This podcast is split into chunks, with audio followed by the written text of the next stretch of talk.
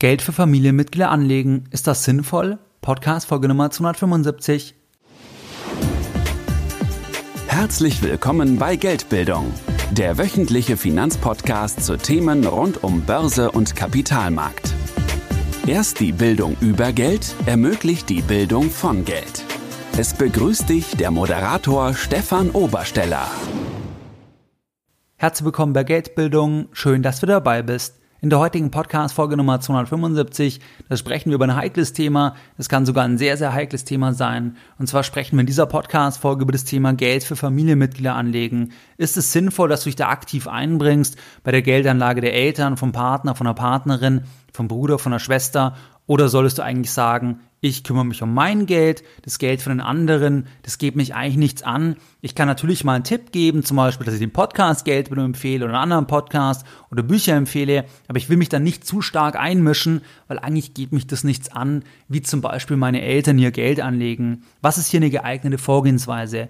Grundsätzlich sehe ich, dass mir immer öfters Leute schreiben, das sehe ich auch bei Seminaren, dass sie zum Beispiel auch sich um das Geld von den Eltern kümmern wollen, beziehungsweise dass sie dort einfach auch mal schauen wollen, was ist da vorhanden, gibt es da Optimierungsbedarf und es von dieser Seite einfach anpacken wollen. Ich finde es eigentlich auch gut.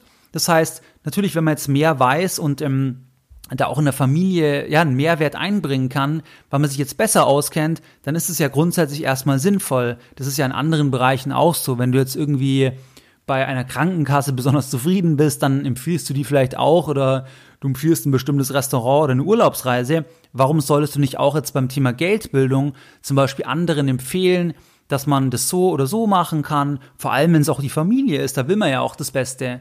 Das Thema Geld ist ja immer ein schwieriges Thema, weil es ein sehr emotionales Thema ist, weil es teilweise auch ein Tabuthema ist. Das heißt, oft weiß man ja gar nicht, das ist in vielen Familien so, was verdienen die Eltern, wie viel Geld ist da. Teilweise ist es ja nicht mal vom Partner oder von der Partnerin bekannt. Das heißt, es ist immer noch sehr, sehr tabuisiert.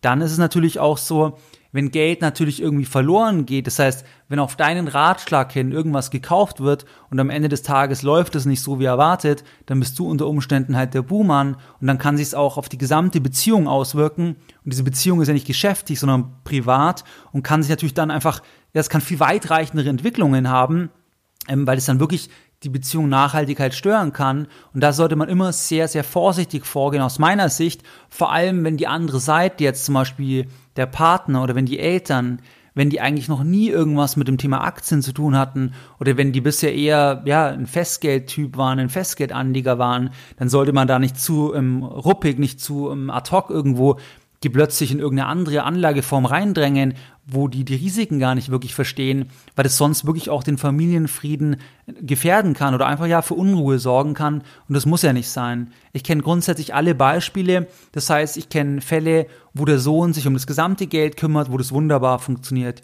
Ich kenne Fälle, wo die Frau sich um das gesamte Geld kümmert, wo der Mann sich um das gesamte Geld kümmert.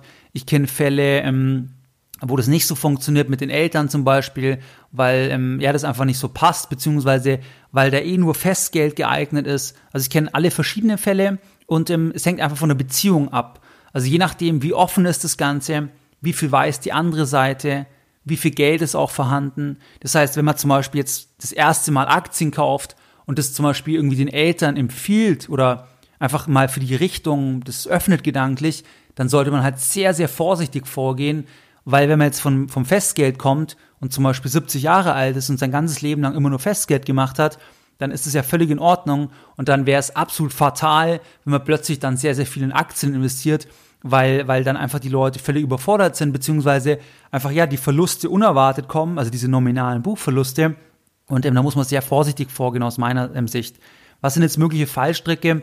Fallstricke sind bei der Konstellation Kind-Eltern, dass manchmal Eltern, das sehe ich zumindest manchmal, dass die Dritten, also beispielsweise Bankberater, Vermögensverwalter, wesentlich mehr vertrauen gegenüber dem eigenen Kind, auch wenn das Kind eigentlich objektiver und neutraler sein kann, weil es ja keinen, keinen Gewinn machen will, sondern wirklich im Sinne der Eltern anlegen will, weil es das halt als gesamtes Familienvermögen beispielsweise sieht, aber trotzdem wird teilweise eher auf den Bankberater von irgendeiner Lokalbank gehört oder auf den Vermögensverwalter, weil das Kind irgendwie halt doch noch das Kind ist und vielleicht dort das Vertrauen jetzt hinsichtlich dem Thema Geldanlage und der Kompetenz vom Thema Geldanlage da ist das Vertrauen manchmal nicht so da. Das sehe ich teilweise auch, wenn, wenn die Kinder zum Beispiel sehr, sehr viel Erfahrung haben.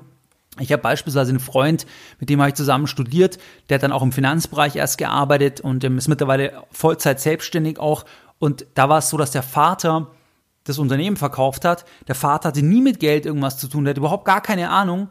Und wenn er jetzt mit dem Geld, was er da aus dem Excel bekommen hat, wenn er damit jetzt zu einer Schweizer Bank gegangen wäre, also sie haben sich Informationen geholt, aber wenn er das gemacht hätte, der hätte der halt jährlich zehntausende Franken Kosten bezahlt plus schlechte Produkte und das ist halt schon fatal. Das tut dann halt wirklich weh aus Sicht jetzt von einem Sohn, wenn er die Ahnung hat, aber irgendwie die Eltern ihm nicht glauben oder das irgendwie woanders machen wollen, das nicht besprechen, das ist halt fatal. Und da hat es einfach ein bisschen gedauert und dann hat es funktioniert, so dass er das jetzt mit einer Vollmacht verwalten kann und das eine Win-Win-Situation ist, weil er kann da Erfahrung sammeln, er kann es im Sinne der Eltern gestalten, irgendwie hat er ja auch irgendwann was davon und die Eltern sparen sich Gebühren. Das ist also eine Win-Win-Situation. Das muss aber wirklich dann auf dem richtigen Fundament gestellt sein, so dass einfach auch das Wissen auf beiden Seiten bis zum gewissen Grad vorhanden ist. Was wird überhaupt gemacht? Wie kann das Geld schwanken? Also das kommt halt wirklich drauf an und das würde ich jetzt nur in wenigen Fällen empfehlen, dass wirklich das gesamte Geld, ein ganz großer Betrag verwaltet wird, wirklich ein wesentlicher Teil der Altersvorsorge dann auch ähm, darstellt. Das muss wirklich dann äh, mit Augenmaß gemacht werden und geht halt nur, wenn auch die Erfahrung die Kompetenz da ist. Das heißt, es darf auch nicht sein oder ist auch die Gefahr, dass halt das Wissen überschätzt wird. Dass man selbst halt zum Beispiel sagt, man hört jetzt den Podcast ein halbes Jahr und sagt halt, ja, das ist gar kein Thema, das kann ich jetzt für alle auch machen, so ungefähr in der Familie. Das kann halt wirklich extrem nach hinten losgehen und da wäre ich sehr, sehr vorsichtig. Also das erste Thema ist Konstellation Kind-Eltern. Manchmal wird Dritten mehr vertraut. Das sehe ich auch, aber in, anderen Bereichen zum Beispiel, wenn, wenn das Kind irgendwie Anwalt ist oder Arzt ist, dass dann irgendwie die Meinung vom Anwalt, von einem fremden Anwalt, dass die Meinung mehr zählt gegenüber quasi vom Kind, weil irgendwie das Kind als Kind gesehen wird, auch wenn es schon 45 ist. Zweiter Punkt, wenn die Anlage sich schlecht entwickelt, dann bist du der Boomer. Das heißt, wenn du zum Beispiel jetzt vorschlägst, komm, lass uns doch ein bisschen was in Aktien investieren, und du schlägst irgendeinen Aktien-ETF vor auf einen breiten Index, dann, dann kann der halt um 40, 50 Prozent fallen. Und ähm, wenn, wenn das halt dann eintritt, weil ein Crash kommt, dann kannst du halt der absolute Boomer sein, auch wenn du das alles erklärt hast und so weiter. Und es kann halt die Beziehung insgesamt belasten. Deswegen musst du das halt sehr vorsichtig machen und es ist einfach immer ein Stück weit heikel, vor allem wenn eben die andere Seite, zum Beispiel die Eltern, einfach gar keine Erfahrung haben. Dritter Punkt, es kann zwar sein, dass dann alles bejaht wird, also dass zum Beispiel du das Ganze erklärst, man sich zusammensetzt und so weiter, ähm, dass es aber dann trotzdem so ist, wenn es dann schlecht läuft, dass, dass dann trotzdem äh, gesagt wird, was hast du da für einen Mist empfohlen und ähm, dass es dann auch die Beziehung belasten kann. Also selbst wenn alles bejaht wird, dann ist es was anderes, wenn dann der Fall tatsächlich eintritt. Vierter Punkt, die Lebensumstände können sich verschieben. Das heißt, du bemühst dich ja um Geld anderer Leute, auch wenn es jetzt innerhalb deiner Familie ist, dann kann es ja trotzdem sein, dass irgendwelche Lebensumstände dann dazu kommen, neuer Partner, neue Partnerin und dadurch das, was du dann irgendwo initiiert hast, plötzlich in einem schlechteren Licht erscheint, einfach nicht mehr so gefragt ist, nicht mehr, nicht mehr so ähm, toll erscheint. Und auch das kann dann belastend sein. Also man muss da sehr, sehr vorsichtig sein. Und ähm, allgemeine Hinweise, die ich jetzt für dich habe, wenn du dich dort engagierst, ähm, dann würde ich in erster Linie mal über, über Bildung gehen. Das heißt, dass du auch wirklich sagst, ich höre dir doch mal diese Podcast-Folge an oder ähm, trag dich zum Beispiel in den Newsletter von Geldbildung ein oder ähm, kauf dir doch mal dieses oder jenes Buch, dass du erstmal das Wissen bei der anderen Seite anhebst. Das gilt auch zum Beispiel jetzt gegenüber dem Partner oder der Partnerin oder auch gegenüber Geschwistern, dass erstmal an dem Wissen gearbeitet wird. Weil natürlich das Beste ist schon, wenn man sich selbst ums Geld kümmert. Aber trotzdem kann es natürlich sein, dass irgendwie das nicht gewollt ist und ähm, du dich da einbringen möchtest und es kann manchmal auch Sinn machen, aber erstmal solltest du immer das Wissen anheben, weil dann kannst du auch besser besprechen und du weißt dann auch eher, dass die andere Seite, wenn sie dann sagt, ja, habe ich verstanden, auch es tatsächlich verstanden hat, weil man halt ähm, auch in dem eigenen Wissen gearbeitet hat. Dann ein weiterer Aspekt ist, du musst schauen, woher kommt die Person wenn jemand, wie gesagt, sein ganzes Leben lang als Eltern zum Beispiel nur Festgeld gemacht haben, da würde ich einen Teufel tun und da wirklich jetzt stark in Aktien investieren, auch wenn es jetzt keine Festgeldzinsen mehr gibt. Weil man da erstmal reinkommen muss. Man muss erstmal schauen, passt es zu dem Risikoprofil und so weiter. Also wenn überhaupt Risiko nur in kleinsten Schritten anheben, wenn zum Beispiel auch nur einen ganz kleinen Teil zum Beispiel machen, zu sagen, was weiß ich, ist es ein 100.000 da, dass du zum Beispiel sagst, komm, jetzt machen wir einfach mal 10.000, da schlägst du jetzt mal was vor, und ähm, dann nähert man sich dem Thema mal an. Ähm, aber man sollte das nur in kleinsten Schritten wirklich machen, weil ansonsten geht es dann auch wieder daneben, dass einfach Ja gesagt wird, dass man dann Anlagen macht, wo das Risiko nicht verstanden wird. Also das sind Aspekte. Dann ist es auch so, auch wenn es dir weh tut, also auch wenn es dir weh tut, was dann zum Beispiel für Anlagen vorhanden sind, was dann getätigt würde, am Ende des Tages, es ist nicht deine Verantwortung. Du kannst zum Beispiel sagen, hör dir den Podcast mal an, lese mal dieses oder jenes Buch, Buch durch. Du kannst sagen, setzen wir uns mal am Nachmittag zusammen. Aber es ist am Ende des Tages nicht deine Verantwortung. Und ähm, das solltest du immer dich auch darauf dann zurückziehen, weil du kannst dich auf deine Sache konzentrieren, auf deine Geldanlage, aber du kannst es nicht, oder es steht dir auch gar nicht zu, letztlich, ähm, da irgendwo reinzureden, außer es wird aktiv gefragt, es ergibt sich, aber wenn es nicht gewünscht ist, ist es einfach nicht gewünscht. Oder wenn es zum Beispiel keinen Sinn macht, weil einfach da die Offenheit nicht vorhanden ist. Man kann manchmal auch andere Sachen machen, zum Beispiel teilweise kenne ich auch mehrere, die das dann über Privatkredite machen, dass zum Beispiel einfach man einen Privatkredit macht, wo dann zum Beispiel ähm, die Eltern das Geld beim Kind anlegen, so gesehen, für ein paar Jahre und dann Zinssatz bezahlt wird und dann das Kind das Geld anders anlegen kann. Aber natürlich geht das nur, wenn das wieder nur ein kleiner Betrag ist vom gesamten, ähm, vom Kind, damit es auch jederzeit auch wieder sicher zurückbezahlt werden kann, ist auch wichtig. Aber sowas kann man auch überlegen, weil dann hat man nicht das, dass man das dann alles abstimmen muss, sondern dann kann man halt sagen, schau mal, ihr habt im Prinzip ein Festgeld und ähm, ihr legt das Festgeld jetzt nicht bei der Deutschen Bank an oder bei der Commerzbank, sondern bei eurem Sohn. Das ist doch eine super Sache, weil ähm, der hat einen Top-Job und ähm, der kann es jederzeit zurückbezahlen und ihr kriegt es dann in drei Jahren und kriegt jedes Jahr so und so viel Prozent.